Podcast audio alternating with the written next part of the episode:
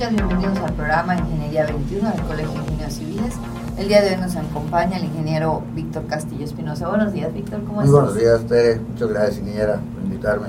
No, al contrario, muchas gracias por estar acá. El ingeniero tiene una trayectoria muy importante en, en, diversas cámaras. Ha sido presidente de la Cámara Mexicana de la Industria de la Construcción, presidente de nuestro colegio y también actualmente es presidente de la Sociedad de Exalumnos de la Facultad de Ingeniería. Sí, así es. Bueno, el ingeniero además tiene una compañía de la que quisiéramos que nos platicara porque es de instalaciones eléctricas y en esos días hemos platicado con ustedes sobre el medio ambiente y sobre el manejo de recursos naturales, ese tipo de cosas, y nos olvidamos que las instalaciones y la construcción pues tienen mucho que ver en los impactos que se, que se generan al medio ambiente. ¿Nos podrías comentar, ingeniero, el giro de tu empresa? Sí, ¿A qué te sí, cómo no, sí, cómo no. Eh, pues ya con una trayectoria bastante de algunos años. años atrás, sí, empezamos aquí este, pues cuando estábamos de estudiantes en la Facultad de Ingeniería, la oportunidad de trabajar en CFE paralelamente. Y uno va aprendiendo este, pues la carrera de ingeniero civil y lo que estás en la vida real. Eh, desde ya algunos ayeres, parte de la obra civil que hacemos, pues nos especializamos mucho en instalaciones eléctricas, precisamente para trabajarle a CFE ya en lo, ya en lo particular como empresario. Y, eso es lo que, lo que hemos estado haciendo en diversos este, sectores o rubros de las instalaciones eléctricas. Pero prácticamente, ingeniero, ¿es baja tensión o media tensión tu, tu rubro más importante? Sí, mira, para entender un poco más la, lo que es el sector eléctrico, el sector eléctrico lo divide, eh, la alta tensión son las torres que vemos, ¿no? Las torres como arañas, Las torres de, de, transmisión, que es lo que se llama y ahí se manejan voltajes desde 115 115 mil volts a 440 mil volts. Abajo de 115 mil se llama media tensión y es lo que vemos comúnmente en los postes de, de, nuestra ciudad, de nuestro estado. Eh, ese es el, el, voltaje que se maneja de 34.5 y 13.2, o sea, 13.200 volts y 34.500 volts. Hacia abajo, en la parte del medio, tú ves, te estoy hablando del poste porque es lo más claro, fácil Claro, porque es lo que vemos siempre. Eh, en la parte del medio, después de que está el transformador, se ven unas líneas, que eso ya es la baja tensión. La baja tensión se maneja en voltajes de 120, 127 volts, 220, 2, 2, 240. Eso es lo que llega a nuestras casas para nuestros, para, nuestros, para nuestros este, eh, aparatos eléctricos. Ese es, la, ese es el, lo sencillo que se puede, se puede identificar el, el, alto voltaje, la media y la baja tensión. ¿En qué trabajamos nosotros? En la baja y la media tensión, que es lo que, lo que llamamos comúnmente distribución en CFE. Ok, o sea, prácticamente la distribución son todas las líneas que permiten que las viviendas, los edificios, los comercios o hasta los parques tengan este, energía eléctrica. Es correcto, así es. Así es. Ingeniero, ahorita hemos visto que algunos fraccionamientos, pues podríamos decir más modernos o de los últimos, ya no vemos postes, ¿sí? ¿Qué pasa? ¿Qué instalaciones son las que, las que se ponen ahí? Eh, el, la tendencia, mm, puedo decir, de 15 años para atrás, eh, se empezó a tratar de que todos los nuevos desarrollos tuvieran el sistema de, CFE maneja de subterráneo, así se llama. En lugar que se, se, pongan los postes, todo esto que te platiqué, eh, eh, sea subterráneo. Entonces empieza una transición, eh, así se llama, la transición de aéreo a subterráneo, precisamente así se llama en CFE, a esto, a inducir a los desarrolladores a esto. El reto, el costo. El costo de, de, de hacer una cepa, parar un poste, poner los conductores aéreos, eh, no es el mismo eh, de la zanjeada, sobre todo en nuestro medio, tal vez en otros lugares que el terreno sea más suave, pues sea distinto a la zanjeada, pero te enfrentas a otros retos de construcción. Porque aquí viene algo interesante, la obra civil. La obra civil de la, de la, del subterráneo es primordial. Es primordial, ingeniera, si, no, si la obra civil no está hecha con la calidad y las especificaciones CFE, lo que pongamos va a tener problemas. va a tener problemas. Y es más difícil este, detectar una falla subterránea que una falla aérea. Entonces, esa ha sido la, la, transición eh, la inversión, pues el desarrollador invierte un poco más y paulatinamente se habían dado ciertos criterios para apoyar el cambio de, aéreo subterráneo en desarrollos, como tú bien dices, que en ese entonces se estaban presentando. Y en algunas situaciones que pues, nuestro medio nos ha impactado diversos este, fenómenos meteorológicos, no necesariamente un huracán.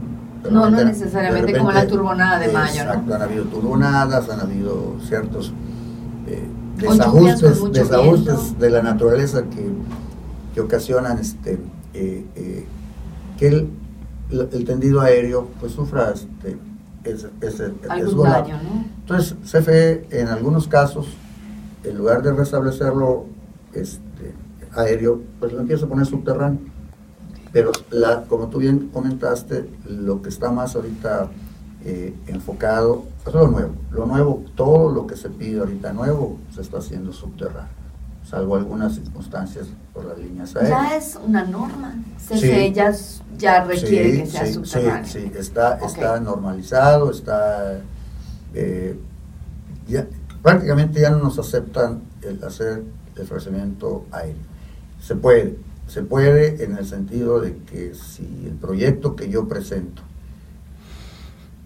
el costo lo equiparo con lo, con lo aéreo, el CFE me lo tiene que aprobar. Todavía se puede este, hacer, aéreo. hacer aéreo bajo ciertos ajustes con CFE, pero pues yo veo que los compañeros que se dedican a esto pues colaboran como lo que estás comentando, el medio ambiente, porque esa es la, siguiente parte de exacto. y, y, se trata de hacer este subterráneo. Esa es la realidad. Y ahora sí ya entrando al, ¿qué ventajas tiene el subterráneo contra el aéreo en cuestión medioambiental? Porque si vemos que visualmente obviamente es mucho mejor el subterráneo porque dejo de ver mis líneas, los postes, y cuando se empiezan a checar los postes, postes checos, pero ambientalmente, ingeniero, ¿qué ventajas tú le has visto? ¿Qué ventajas has percibido, tu experiencia? La comentaste, se empieza a enchuecar un poste ahí viene un temor de inseguridad. Claro. Y El, el, el, aunado al tiempo de vida de un poste, pues no quiero decir la falta de mantenimiento, porque son miles de postes los que hay. Pero esto conlleva a mantener un programa o una situación con el CFE antes de la temporada de huracanes que se llama poda. Okay. Entonces, aquí pues, pues mm, cuando, cuando nos mandan a podar, los que tienen contratos con CFE de poda, o va el personal de CFE a podar, ahí te encuentras con realmente el ciudadano que sale y te dice, oye, pero si eso es lo que me da sombra, oye, si esto es lo que nos da vida, el aire, el oxígeno. Y desgraciadamente hay que hacerle, bajo ciertas este, especificaciones, una poda alrededor de las líneas dependiendo del voltaje que tenga. Porque una rama o algún este, tronco o algún árbol que caiga en la línea no, no revienta la línea, sino, que te tira por efecto cascada varios postes.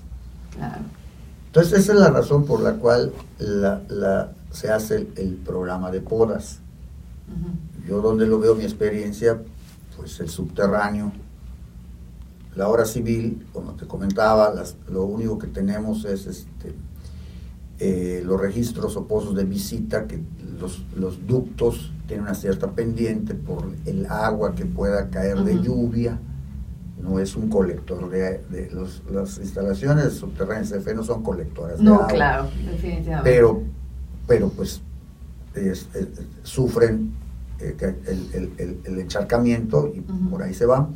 Entonces, cada determinado registro se hace un pozo de visita. No en cada registro. No, no, no, en cada, registro. Porque tienen no es normativo, ¿no? Mm, el nivel freático que tenemos nosotros, el fondo del registro no, no tiene este eh, concreto. No tiene concreto, es sobre grava, ¿no? Sí, se pone grava. Entonces, por sí mismo permea.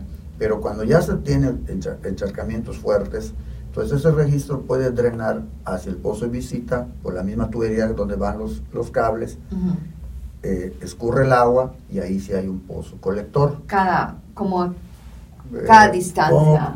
Como, cada 100 metros. O sea, para darle entre distancias. Si yo tengo una distancia de 100 metros, no necesito poner un pozo. No, cada 100 metros. Cada 100 pongo un, pozo. si tengo, ajá. Eh, en tramos largos. Y en donde el registro es, eh, voy a decirte algo pues técnico, ¿no? Sí. Lleva eh, accesorios o, llegue, o lleva equipamientos, un transformador, o sea, un restaurador, o lleva derivadores, se tiene que poner un pozo. Entonces, si el tramo de, registros no llevo accesorios, nada más llevo la línea, y son más de 300, 400 metros, cada, cada 100 metros ponemos un pozo. Si fuera menos de 100 no es necesario. Eh, pero si tengo, tengo equipos o intermedios, todos llevan pozo. O sea Los equipos, sí. ¿Qué es lo que puede perjudicar en, a, estos, como todo, no? Claro. No estoy en contra de, de ningún producto, pero si eh, no recogemos la basura, se va y nos tapa estas situaciones este, para, para que drene el agua. Y una vez que se entregan las instalaciones, pues son, son, son muchísimos metros, kilómetros que hay que estar este, eh, revisando.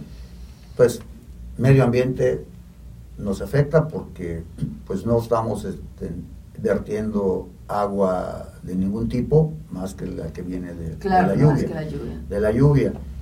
Eh, todos los productos que se utilizan para hacer el subterráneo tienen especificaciones NMX, normas, eh, eh, eh, no, no se degradan, no, no ocasionan una degradación que al, medio ambiente puedan, este, son de acero inoxidables, son galvanizados, los, los, fierros, ahorita ya estamos usando mucho este, en lugar de, de, del acero galvanizado, se están utilizando correderas y ménsulas de fibra. Ah, ok, que son mucho eh, mejores. Plástico reciclado. Claro, eh, con la normatividad de CFE y utilizamos menos cobre porque ya hay menos que aterrizar. Claro. Eh, nos evita el robo también, digo, a esa parte. Claro. Pero entonces, el, el, el cambio de aéreo subterráneo tiene un costo, si tiene un costo, hay que reconocerlo, pero también a futuro, tú bien dijiste, pues yo prefiero comprar una vivienda donde esté más este el pasaje exacto y meterle más arbolado ¿Qué es lo que hay que cuidar en las en las zonas donde pasa la línea? Eso normalmente lo ponemos en la banqueta o en el arroyo. Hay dos tipos de instalaciones para CFE, que es en banqueta y en arroyo. Están especificados los, los tipos de registro, las tapas y todo, ¿no? hay desarrolladores que hacen su banqueta más ancha de lo permitido por el ayuntamiento y le ponen un arriate. Ahí hay que cuidar el tipo de, árboles, porque en toda la raíz es la que puede dañar hacia abajo las instalaciones. Pero cuidando esto, yo sé que hay una normatividad del ayuntamiento, qué tipo de plantas podemos poner en nuestro frente de las casas y banquetas. Entonces yo creo y pienso que todos podemos colaborar para el medio ambiente teniendo menos eh, situaciones que al frente de mi casa, postes o eh, cables. Ya puedo sembrar mejor un arbolito, ya puedo colaborar para, para arbolar mi ciudad y teniendo mis instalaciones. Eh, ese, ese, ese, es, ese, es, uno de los beneficios o la parte noble y buena que le veo al Consejo Subterráneo y son más duraderos. Claro, van a tener más vida. Pues muchísimas gracias, ingeniero. Creo que el evitar la poda es uno de los puntos y el tener la cultura de no tirar basura, que no tengamos. Sí.